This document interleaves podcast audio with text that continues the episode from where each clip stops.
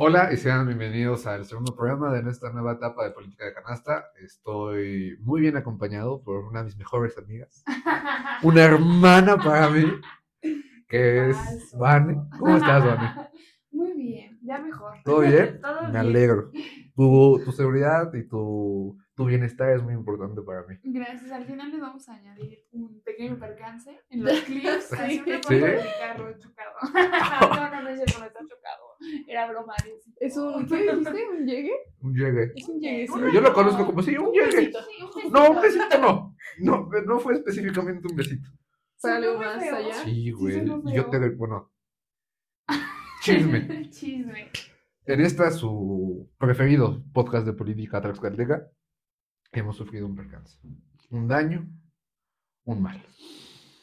Estamos aquí con, con la indiciada, bueno, con la, básicamente la mayor afectada de esto. Hola, hola, aquí estamos. ¿Qué te pasó? ¿Qué no le pasó? Nada, llegué a casa de Edu, me estaba estacionando y me iba a meter así como de reversa al cajón. Y, y justo cuando yo llegué, yo venía atrás de una niña, la niña se estaciona aquí, o sea, yo veo que ella se detiene, yo me hago para adelante para echar de reversa el carro y pues, se echa para atrás así, de gratis. Y maman los dos. Y me pega, me pega. Sí, o sea, eso desde sí. la perspectiva de Eduardo de la mía, Que los dos carros a estaban haciendo así y nosotros vimos, o sea, de verdad, Oh. la impotencia que se sintió en no poder detener los carros. Dices, estoy en medio, Eduardo, o Te- algo. Les grité ¡Cuidado! así. Yo Pero no pues no escuché, se no no escuché, escucharon. yo no ya escuché. sé. Y yo, creo que hasta cerré los ojos. Pero a ver, invitación seria para quien, a quien les pasa este tipo de cosas, pues pórtense bien, o sea, Son Ni modo que, pedo. ¿quién mal propósito? Decir, ah, pues voy a chocar mi carro, pues obvio no. Entonces, nada más, pórtense tranquilos. Y pues Son ya. situaciones que no se le desea a nadie. Por más que se acabas de. Por más que se evite, no se le puede desear a nadie. Pero sí, a ver, es un gesto básico de educación. A ver, ¿Qué lo dijo, sí, ya pasó, estás bien, estoy bien, vamos a ver cuál fue el, el problema. La mayoría de las veces puede escalar a cuestiones muy densas y personales, con agresiones, que bajas prepotente, que bajas mil cosas, pero para eso está la educación. Y hablando de prepotencia y falta de educación, el programa de hoy. ¿Qué pedo con la gente que dice, no sabes quién soy yo? Ay, no. Qué pinche coraje. impotencia. Justo como acabas de decir. Ay, no, no, de verdad creo que está así como que se me pone la piel chinita de pensar en esas Sí, personas. sí, sí. No, es que andas, también andas en el mood. O sea, ahorita sí, Ah, sí. cualquier cosa Sí, así. no, no me hablen porque yo... Yo sí les parto su madre. y lloro después.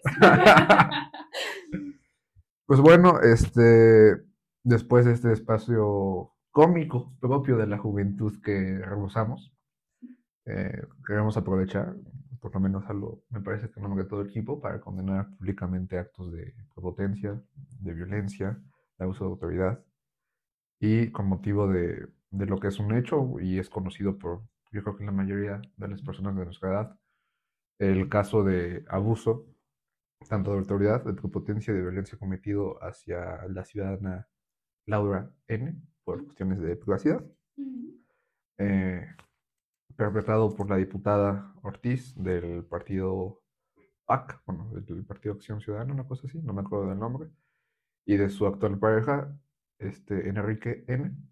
Eh, simplemente condenar eso, empezar eh, con la seriedad que requiere este tipo de acontecimientos y siempre manifestarnos en contra de todas las personas que oprimen y a favor de, de todos los oprimidos, que se pueda llegar a una resolución justa y que los culpables encuentren una pena en la cual puedan remediar el daño que hicieron y después se pueda hacer una, una adecuada reintegración a la sociedad. Porque esto no es como redes sociales de, ah, pues voy a funar a tal, güey. O sea, creo que sí tenemos que trabajar mucho en la cuestión de educación y de la reinserción social, que pues, al final es lo que nos toca siendo parte de una sociedad. Claro. Este, cuéntenos qué pasó. Pues, A ver, yo cuento lo que yo sé, y o sea, porque justo llegamos como con, no tan diferentes versiones, pero sí como con muchos datos, Sí, sí. y los juntamos y ya hicimos como la historia. Pero eh, en las instalaciones de Filosofía y Letras de la UAT, de la UATX, este, mm, resulta y resalta que la, la persona, bueno, la, la maestra, vamos a decirle también, eh, Laura se encontraba pues en su espacio de, de trabajo porque es profesora, eh, supongo que de algunas materias de, que se imparten en la UAT. Y eh, Alejandra y su esposo, que me parece que se llama Enrique, eh, también, por lo que leímos, también eh, están trabajando como profesores de la universidad, pero llegaron ambos, a ver, o sea, hay que poner como también el contexto familiar, si se puede decir así. Laura es ex esposa de Enrique, de este profesor, y que ahora es esposo de la diputada Alejandra, ¿no? Entonces, las noticias dicen que por algún tema como de pensión de alimentos, que este, supongo que Laura le está reclamando a, a, a Enrique, pues llegaron y también, por ejemplo, Laura, como en una rueda de prensa, señaló que más compañeros de ella conocían que, que esto iba a suceder, ¿no? Que iban a llegar y que la iban a agredir, a lo mejor hasta verbalmente o físicamente, pero nada, sabían que la iban a agredir y como que no dijeron nada, ni dijeron nada al respecto, ¿no? O sea, ello- eso presuntamente pasó, ¿no? También, como dijo, este, se me fue tu nombre, Eduardo, me fue cañón. Este, como dijo Eduardo, es importante resaltarlo, ¿no? O sea, es, es- se presume que fueron ellos quienes lo realizaron, pero yo creo que igual ya sé como que, pues a lo mejor ya estamos un poquito más en la certeza. Supongo que también hay como cámaras en, en la universidad y ¿eh? todo. Ajá, que ojalá pues eh, también se muestren como ese, esos videos, digo, a lo mejor en la debida em, instancia que se deben mostrar. Pero em, sí, entonces pasó, pasó esto y también señala Laura que llegaron a, a- a- primero a agredirla verbalmente y que ella le dijo como, espérense, pues está en ese lugar y que ellos dijeron, pues creo que algo así como de que el lugar que sea, pues no lo encontramos, entonces eh, aquí va a pasar lo que tenga que pasar y la agredieron físicamente. Sí. Entonces, ya después también Laura hizo una denuncia hacia estos o contra estas personas y pues es un hecho muy lamentable. ¿Ustedes qué opinan? Vimos en el video que la agresión duró una hora y media o estoy equivocada. Eh, no, o sea, que la yo tuvieron no- yo no encerrada. Ajá. No, no sé si Me- parece haber escuchado algo similar. algo similar. Sí. O sea, duró bastante la Sí, agresión. No, no, a lo mejor no estoy tan segura. Claro, les claro, la incluso- hora y media. Más allá de dos minutos de puro insulto, sin que te toquen, ya es motivo para, según yo, Ah, no, claro. iniciar un tipo de, de denuncia o de supuesto. acción legal en contra de personas. Por supuesto, por supuesto. Era para añadir Claro, más claro. información. No, no porque haya sido un minuto, un instante, le quita la gravedad y lo, pues, lo lamentable y lo terrible, por supuesto. A mí me llama como mucho la atención el espacio en el que decidieron hacerlo. Mm, No es el espacio ni ese, ni en la calle, ni en ningún sitio, sin duda alguna. Mm, Solo de repente sí me viene a la mente como se supone que estás en un espacio de formación. Formas a tus estudiantes, a tus profesores, a, las a, los, a todos los colaboradores que pertenecen a, esa, a ese lugar. Es un espacio de formación, de educar, Sí. de crear valores y que dentro de ese espacio se lleven a cabo cosas tan malvadas, me atreveré a decir como estas, me parece una brutalidad. Y creo que, se- o sea, sigo con, con esta, mm, pues no sé, con esta idea, yo creo que súper, mm, que ya sean de, ajá, insistente, que ya sean de saber de memoria de este síntoma, de que ya no importa el lugar, ni cómo, ni cuándo, ni dónde, ni nada, Sí. La violencia se lleva a cabo sin importar nada. Y me parece una brutalidad porque justo algunos estudiantes decidieron hacer una protesta y, y pues, bueno, perdón, una manifestación. Y dentro de esta manifestación, pues ellos decían, pues yo quiero un lugar de estudio libre de violencia y seguro. Claro. O sea, ¿con qué, pues con qué cara le vas a, le presentas una universidad a, pues a toda una comunidad diciendo, ven y te formo como persona y como profesional? O sea, ¿con qué, con qué cara cuando dentro de tu, de tu institución se dan estos actos de violencia tan brutales? Insisto, ni ese ni en ningún otro lado la violencia es aceptable. Ujú. Solo de momento sí se me viene a la cabeza como la prioridad que se le dio al acto sin siquiera tener en cuenta el espacio. Claro. Y, o sea, como otra vez esto de que la violencia es primero y tan como el, pues sí, como es el acto que se quiere llevar a cabo y que se quiere llevar a cabo ya, sin importar en dónde. Y pues sí, me, me parece muy brutal. Yo igual sumarme a la condena y me parece que tenemos que hacer la reflexión a partir de, de las circunstancias, ¿no? Este, Ortega Gasset decía, diría que yo soy yo en mis circunstancias.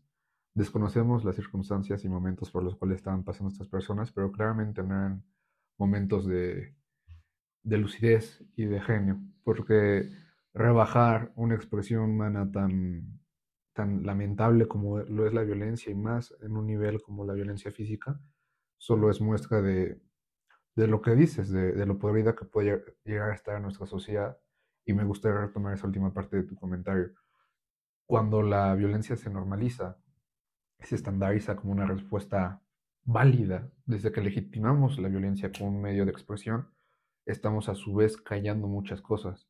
Y a mí me gustaría retomar una nota que encontré en el Sol de Tlaxcala de, del martes 17 de hoy mismo, en la cual menciona que la presidenta del Congreso local omite postura de versión, este, más allá de, de estas personas implicadas, que también me parecería bastante injusto eh, exigirle a un adulto hacerse responsable de otro, porque ellos son responsables de sus actos. Claro. Ni Mónica Sánchez Angulo, la actual presidenta de la mesa directiva, ni la diputada presidenta de la Junta de Coordinación y Concertación Política, la JUCOPO de Tlaxcala, Marcela González, ni la diputada independiente, que en su momento fue del PT, Lorena Aris, se pronunciaron en contra de este tipo de actitudes, en contra de este tipo de acciones y en contra de esta persona.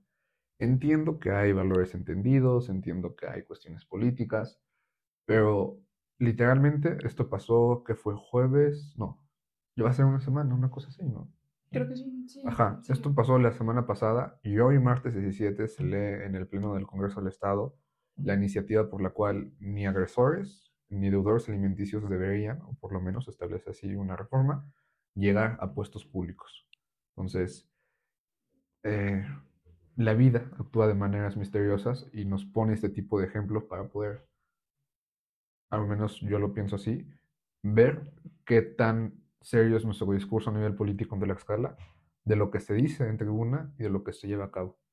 Porque incluso lo que comentamos, la diputada Ortiz, este, fue la única que pudo ser, digamos, diputada por el partido local PAC, es presidenta de la Comisión de Educación.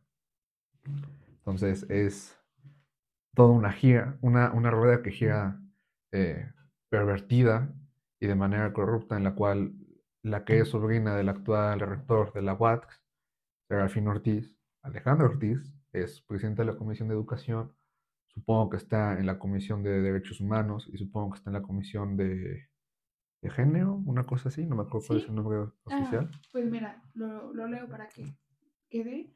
Eh, se encuentra dentro de la Comisión de Derechos Humanos, Grupos Vulnerables y Derechos de Niñas y Niños y Adolescentes, así como la de puntos constitucionales, Gobernación y Justicia y la de Protección Civil, Seguridad Pública, Prevención y Reinserción Social. ¿Vale? O sea, es que estaba, justo igual antes de empezar, estábamos checando como las, no sé, las penas que se le podrían como imponer a, a ambas personas y justo, o sea, metiéndome, sumergiéndome en el código penal de nuestro estado, encontré como algunos, eh, algunos delitos que pueden como clasificar en este, en este tipo de hechos.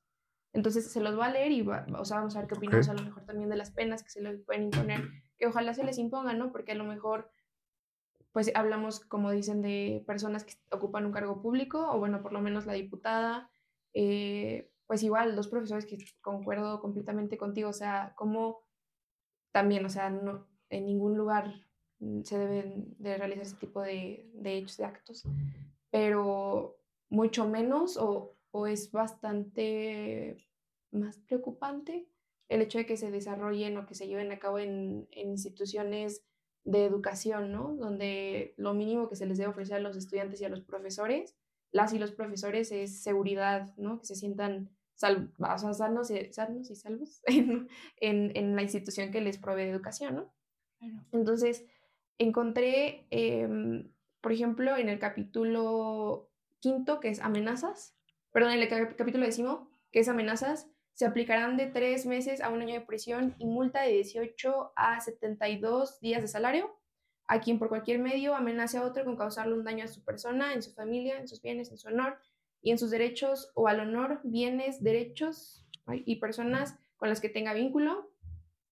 Y em, sí, o sea, y justa, o sea, digo este porque lo que relata eh, Laura es que las personas, o sea, bueno, ambos, la, la, pareja le dijo que si seguía como a lo mejor como demandándole los alimentos, este, iba a seguir como la violencia contra ella, ¿no? O es lo que dijo ella. Vamos a ver otro, por ejemplo, que son las lesiones, que a lo mejor es como lo más evidente, ¿no? Lo que se puede demostrar con mayor facilidad, que es lo primero que ella denunció. A quien cause a otro un daño o alteración en su salud se le impondrán de 3 a 6 meses de prisión o multa de 18 a 36 días de salario o ambas penas si las lesiones tardan en sanar hasta 15 días. Lo que yo voy, por ejemplo, con estas penas es que cuánto gana la diputada, ¿no? O sea, si, son, si es su salario y si es el real salario que, del que estamos hablando, pues a lo mejor se puede llevar su buen dinerito el, el que pueda pagar con, con, con las multas, ¿no? Y bueno, para ya no leerles como más, más las, las penas y tanto los artículos, pues eh, también pues, se, puede clasificar, no sé, como violencia de género también. Eh, ya hablamos de amenazas, lesiones. Y, y, bueno, o sea, mm, había tomado como más. Ah, y también les leí que el artículo 234 del Código Penal señala que a quien cause lesiones a un ascendiente o descendiente menciona como a los a los familiares, pero entre ellos eh, los concubinos, que, o sea, los concubinos es como una figura en donde no, no, tiene que ser, no tienen que ser esposos, o sea, la pareja nada más tiene que haber tenido un hijo y me parece, eh, no quiero malinformar, eh, pero me parece que haber vivido como con esta persona por cierto número de tiempo ya se le considera como un concubino y al mismo tiempo se le hace sujeto de los mismos derechos y obligaciones que guarda una cónyuge o cónyuge normal. Entonces, pues uh, si, si quien causa lesiones es una de estas personas, eh, se le aumentará una mitad de la pena que corresponda. Entonces también, tal vez también puede aplicar como, como esto porque pues es su expareja, ¿no? El, el, que lo, el que la agredió. Y además de estos, además de las penas y además de analizar uno que fue como en una institución de educación y otro como del tema, político y todo el entorno político que gira en torno a esto, Ay, dije en torno dos veces, este, también, y también aunque suene insistente, vamos a hablar de la violencia de género, ¿no? También les platicaba que hubo un caso aquí en Puebla en donde una abogada eh, fue asesinada por órdenes de su ex esposo porque también le estaba demandando pensión alimenticia, ¿no? Entonces, una, eh, a lo mejor la, la falta de responsabilidad por parte de los padres, ¿no? O sea, sobre todo, o sea, eh, a tu hijo le corresponde, o sea, es su derecho tener los alimentos, tener la educación, tener eh, la casa, o sea, si lo tuviste, pues ahora sí que es tu tienda y tú la tienes, ¿no? Entonces, no sé cómo la... Mm, o sea, esta, esta falta de responsabilidad y también como de evasión, ¿sí dice evasión? Por parte de, de los hombres, sobre todo de pagar los alimentos, porque también como que, no sé si ustedes han escuchado mucho eso, o sea, siento que en todos lados, en redes sociales y en la vida normal, como de que, ay, es que no quiere dar, darme dinero para mantener a los hijos, ¿no? Digo, se puede escuchar como de ambas partes, pero es em, más, no, no me gusta decirlo normal, pero es como más común encontrar que las mujeres son como las víctimas de este tipo de... Totalmente. De, de falta de responsabilidad por parte de los hombres, ¿no? Entonces, y también que que a la violencia de género se le sume una mujer es todavía más preocupante porque pues si ya sabemos que los hombres lo hacen y que no hay que normalizarlo, pero pues bueno, es más común, pero que ya una mujer también y una funcionaria pública esté como eh, inmersa en este tipo de, de, hechos, eh, también genera otro, otra, se agrega a la lista otra preocupación más de lo que es eh, la violencia de género y sobre todo pues a tu ex esposa, digo, que sus temas tendrán y supongo que muy personales, pero aún así para justificar la violencia, pues creo que nunca, nunca va a ser. Quiero escuchar la voz de una profesional. pues es que de momento se me vienen muchísimas cosas. O sea, al final esos, esos castigos, me voy a atrever a llamarlos así en sentido de, eh, pues, cómo la ley se aplica dentro de estos casos, pues son por algo, ¿no? O sea, al final no dejamos de ser seres humanos que necesitamos que nos digan, esto no, porque si haces esto pasa esto. Claro. Y te castigo de esta forma, como es, es que se me fue, se me fue el nombre, disculpo. Pero como pues estos de te castigo para que aprendas y así funciona y creo que así funciona, o sea, así hemos funcionado y así funcionamos aquí en distintas partes del mundo y Claro. mm, sin importar el tipo de sociedad que tengamos. Lo que aquí me parece muy importante es pues, que se lleven a cabo, porque pues de lo contrario no sirven de nada, ¿no? O sea, si se queda en un, ay, pues como es la sobrina de tal persona que ocupa tal puesto político y regresamos al no pasa nada, a esta cultura que no saben cómo me perturba del no pasa nada, pues es que siento que empieza con cosas chiquitas de no pasa nada si me estaciono en doble fila un segundo, no pasa nada si, si le se lamento al que va manejando, no pasa nada si no quiero pagar mi pensión alimenticia porque nadie hace nada. Y no pasa nada si voy a la facultad de filosofía y letras a pegarle a mi ex esposa para que deje de demandarme porque nadie hace nunca nada. Entonces, o sea, son cositas así como súper pequeñas que van escalando y escalando y escalando y que al final nos demuestra cómo estamos como sociedad. Porque te atreves a hacer esas cosas. Ay, quién sabe qué salió. te, atreves a, te atreves a hacer esas cosas dentro de una idea, creo yo, posiblemente, no, no le puedo confirmar, de un no va a pasar nada. No va a haber consecuencias de mis actos. O sea, si no, si nosotros fuéramos, creo yo, conscientes de que, ah, existe esta cultura actual de la cancelación, las redes sociales, la gente se puede enterar así, podrían medirse. Insisto, siguiendo una línea de la normalización de la violencia, Sí. que no tendrían por qué medirse, no tendrían por qué suceder. Pero al final sí siento que es un, dentro de esta cultura del no pasa nada, llegamos a, encontrar, llegamos a encontrarnos con este tipo de brutalidades. Eso por un lado. Y por otro lado, mm, eh, dentro de mi clase de género y sistemas familiares, ¿sí le pasó algo? Está bien. Ah, pasó algo eh, en este momento, pero no sé por qué. Ah. Pensé que había dejado de grabar o algo yo. No, no, no. Este, pues, como la forma en la que ha encontrado el hombre históricamente de dominar a la mujer ha sido por medio de nuestro cuerpo. No hay forma más contundente, mm, lo voy a llamar así, de dominar a una persona que no sea por medio de la agresión física. O sea, no podemos dominar los sentimientos, las emociones, las ideas de una persona, pero sí podemos dominar su cuerpo. Si yo no puedo controlar el hecho de que me deje de demandar, porque es un ser autónomo con, pues, con cierta preparación que dice, yo sé que puedo hacer esto y que puedo acudir a tal persona para exigirte lo que por derecho le corresponde a nuestro hijo. Entonces, si yo no puedo controlar eso, puedo controlar su cuerpo y puedo controlar el miedo que le puedo causar a partir de la agresión física que le cause. No sé si acomodé bien mis ideas. ¿Sí me di a Sí. entender? o sea, al final es eso, o sea, qué primitivo tener que imponer miedo y dominación sobre una persona por medio de una agresión física. Porque creo que no has podido, o sea, mi, mi cabeza me dice como no has podido llegar más allá o llegar a acuerdos, un diálogo, algo más, pues, civilizado y tener que recurrir a este tipo de violencia que, una vez más, claro que tiene que ver con la cultura de violencia que existe de por sí en nuestro país. Y sobre todo una violencia sistemática hacia, hacia las mujeres que nos dicen, pues, pues yo soy el hombre y si yo quiero, quiero, y como el que tiene el dinero tiene el poder, y como en esta ocasión yo quiero tener el poder, y al final es también como un conflicto de intereses, pues tengo que someterte de una u otra manera Sí. porque si no algo aquí no está funcionando bien. Entonces es, es a- otra vez mi, el mismo discurso de es un síntoma, o sea, todas las cosas que podemos ir cachando, o sea, todas estas leyes, todas estas cosas que nos parecen impotencia, son de cositas pequeñas que podemos ir agarrando en la sociedad que se van incrementando y que se van haciendo enormes.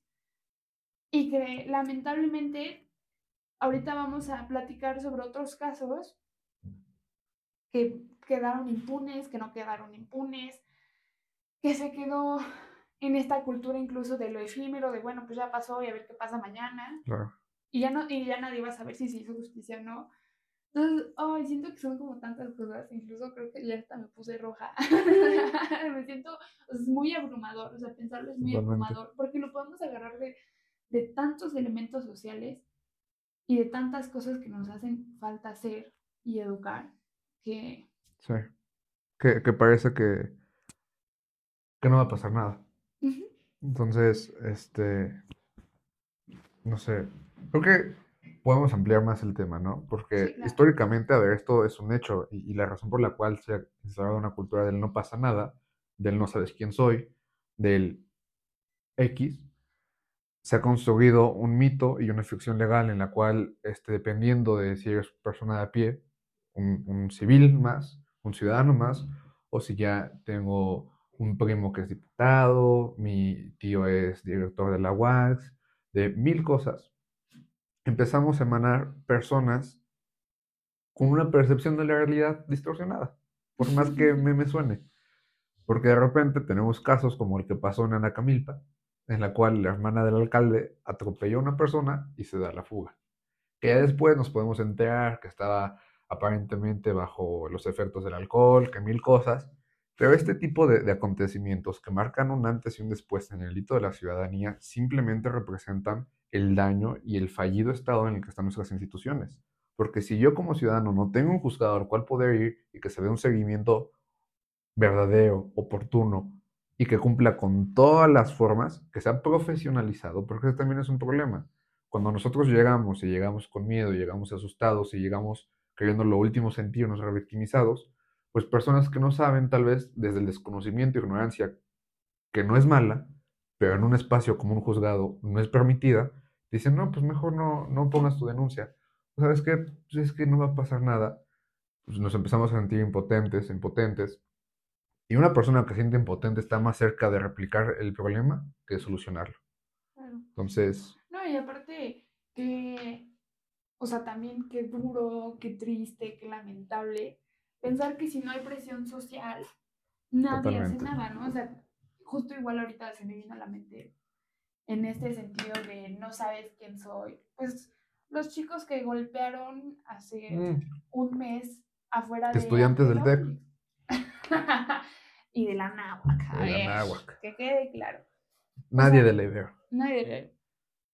Hasta el momento, ajá. No sabemos. Decían que a lo mejor uno era de Ibero Ciudad de México, pero. Ah, neta. Chismecitos por ahí. Pero es esto, o sea, como. Ay, ya se me fue mi idea causa. no, sí, que los agredieron. Sí, o sea. como, hijos, bueno, hijos de personas con poder. Ajá, hijos de. Hijos de su chancla. pero también, o sea, como. Seguimos con esta cultura de no pasa nada. Ay, se me fue muy loca la idea. Se me fue, se me fue, pero ya, ya acordé. Volvió. O sea, justo esto de si no hay una presión social, la fiscalía, las autoridades correspondientes es como, mmm, chino. O sea, hasta que no dieron con la casa, el número de celular, toda la información de los niños, no fue que la fiscalía medio hizo algo. y, y, en este caso, o sea, en este y otros casos que se dan en Tlaxcala y toda la República Mexicana. Y en el mundo. Y en el mundo seguramente. Mm, pues como, porque, o sea, sí entiendo lo importante que es la presión social, porque somos nosotros el cambio. Sin embargo, también me pongo a pensar en por qué es necesaria para que pase algo. Claro. No sé si me estoy dando. Sí, sí, ¿por qué tenemos que tener esta figura punitiva para que las cosas funcionen como en teoría deben funcionar? Exacto. Abogada. Sí, eh, o sea, también analizando como el tipo de penas que se le dan a este tipo de actos, o sea, a veces también me parece como, o sea, está bien a lo mejor el tener penas privativas de la libertad, que es como literal la prisión, o penas pecuniarias se llama, cuando es de dinero. Entonces, o sea, está bien, pero es que ¿qué se logra? Me refiero a que en verdad se logra un aprendizaje como a partir de, esta, de estas penas. O sea, entiendo, van a la cárcel, la cárcel es una sociedad pero en pequeñito y yo creo que suceden muchas cosas como bien, no sé, dañinas hasta para las mismas personas privadas de la libertad. Pero, por ejemplo, en, este, en estos casos, ¿qué se logra a partir de, creo que son seis meses de prisión? Si las heridas creo que no se, se sanan, no tardan en sanar más de 15 días. Entonces, o sea, creo que no me acuerdo cuántos días de salario son. Supongo que si les dan como este tipo de penas, pues supongo que sí los van a poder pagar. O creo que son meses de prisión. Pero en realidad lo que yo voy es de que, o sea, ¿qué se logra en el fondo de este caso, o sea, de, los hechos?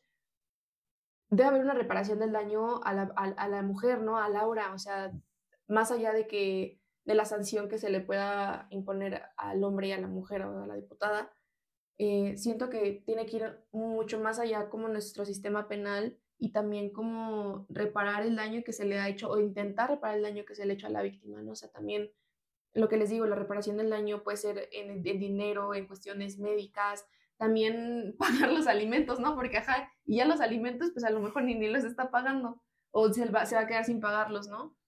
O hasta ni siquiera se, se les impone una pena, a lo mejor y por el poder que están ejerciendo en Tlaxcala, o las relaciones que tienen pues ni siquiera van a, van a hacer nada, ¿no? Entonces, ahorita analizando y escuchándolos hablar, creo que también, además de estas penas que como mencioné, una es la prisión y otra son multas, creo que tenemos también que, no sé, en el sentido eh, legislativo y, tal vez judicial, ver qué, qué más podemos hacer para no solamente quedarnos con, con estas sanciones que a mí ya no me parecen no solamente suficientes, sino hasta dañinas para las personas que se supone tienen que aprender de sus errores y, reformarse.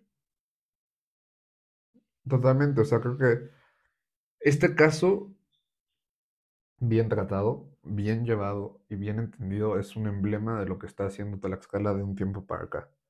Porque la violencia se ha normalizado y el apoyo y silencio sistemático de instituciones gubernamentales como lo son el Congreso, como lo son otros diputados, como lo son figuras públicas, se empieza a hacer más y más latente y empieza a tener un mayor impacto.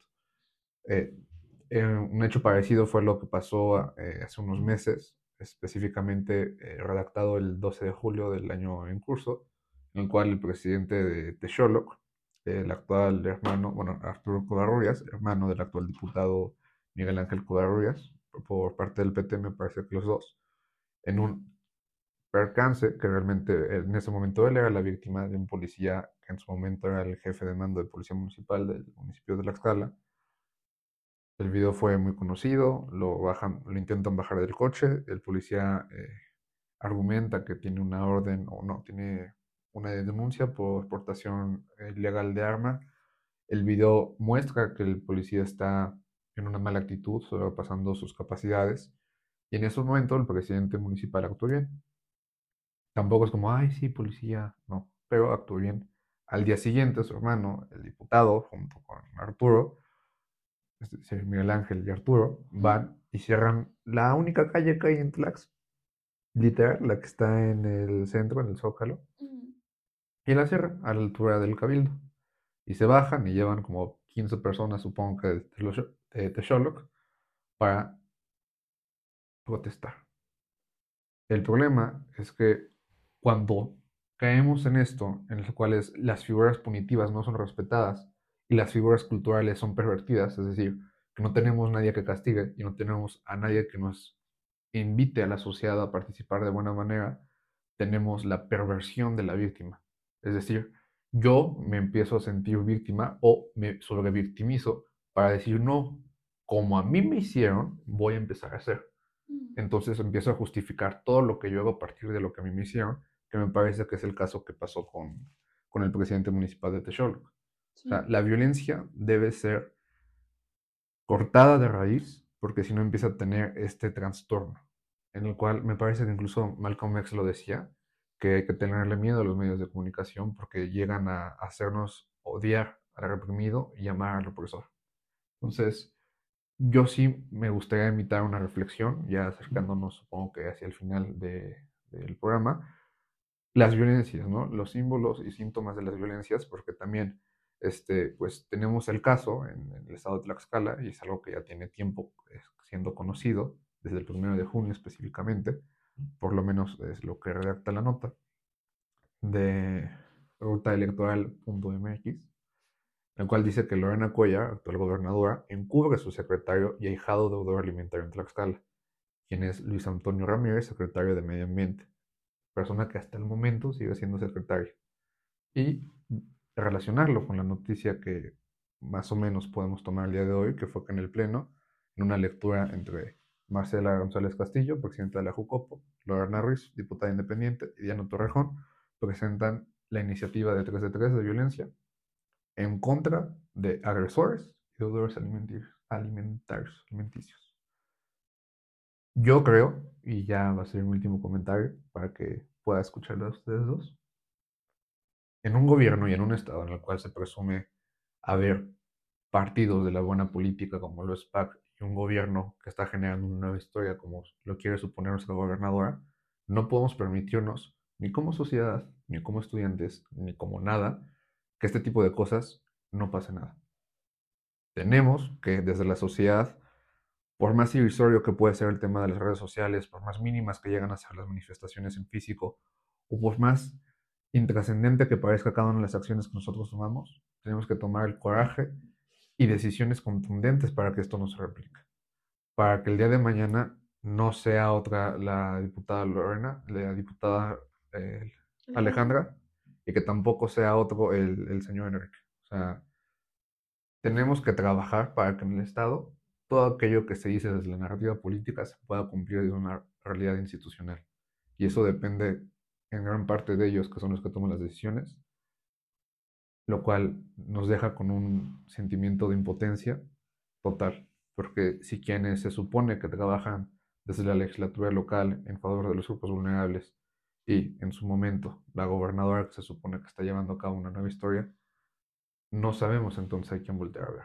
O sea, como sociedad estamos faltos de figuras efectivas y que tengan una mínima resonancia lógica.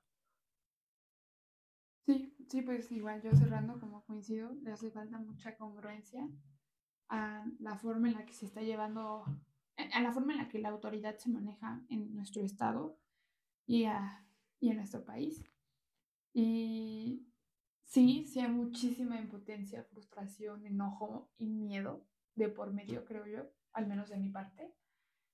Sin embargo, también creo que es importante que, hagamos algo con esa impotencia si bien el trabajo principal es de las de las autoridades encargadas de, pues, de solucionar estos casos, o sea, justo la, esta nueva reforma que nos acabas de mencionar, pues que todo tenga congruencia como acabo de mencionar, pero también qué hacemos nosotros como seres humanos día a día. O sea, ¿cómo reacciono cuando le pegué a alguien en el carro? ¿Cómo me bajo? ¿Con qué actitud?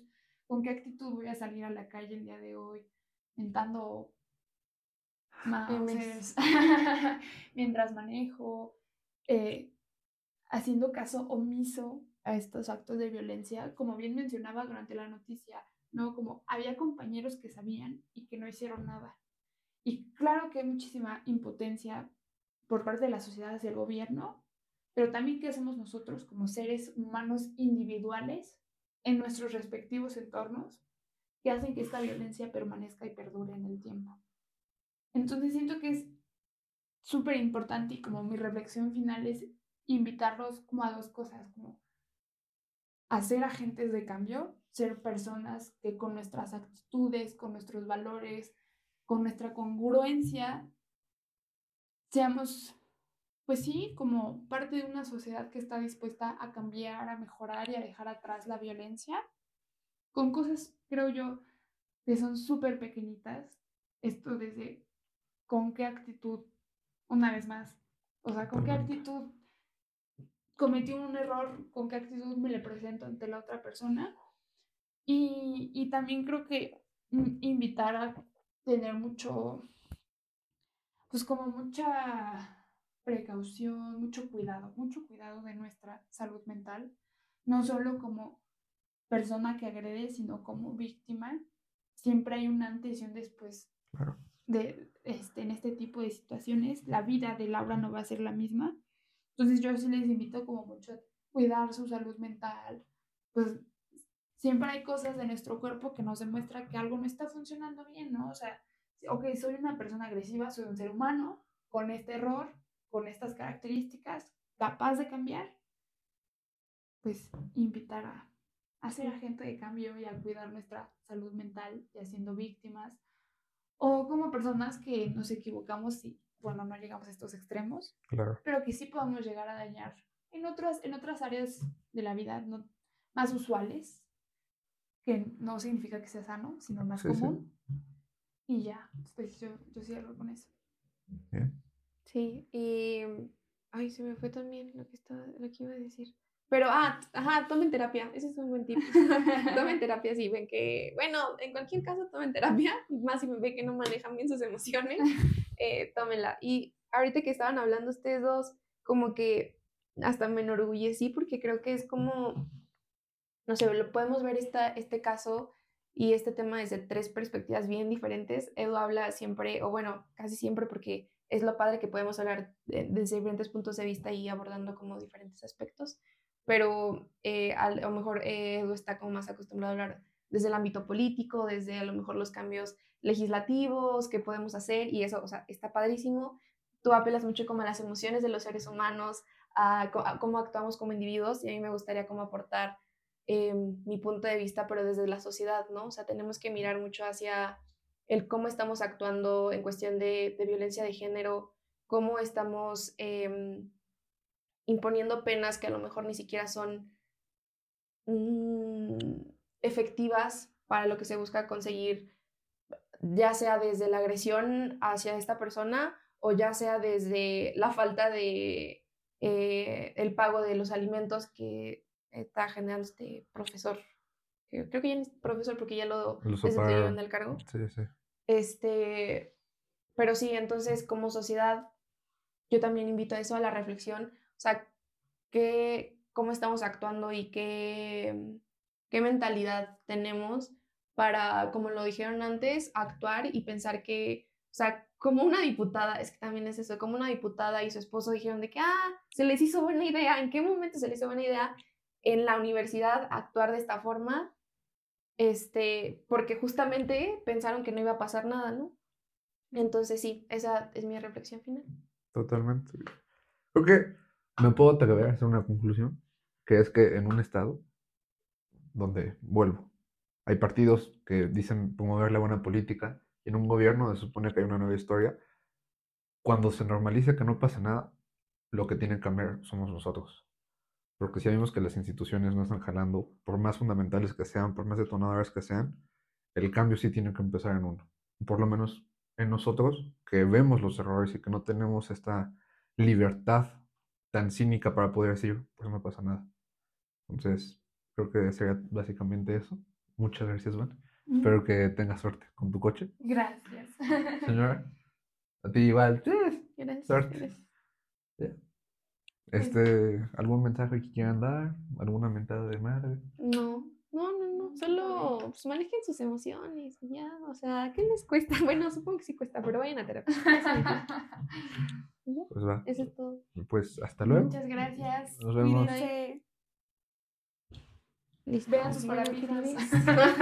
¿Sus parabrisas? Sus parabrisas. A la verga. Véanlos en- todo el no puto vayas a tiempo. poner Sus espejos.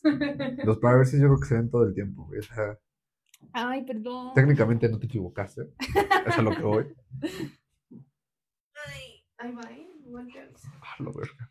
Voy a poner este acá y ir al bañito. Adelante. Bueno, queridos, yo ya me voy porque se me hace tarde. Uy, sí. ¿Me quieres ir por los quites?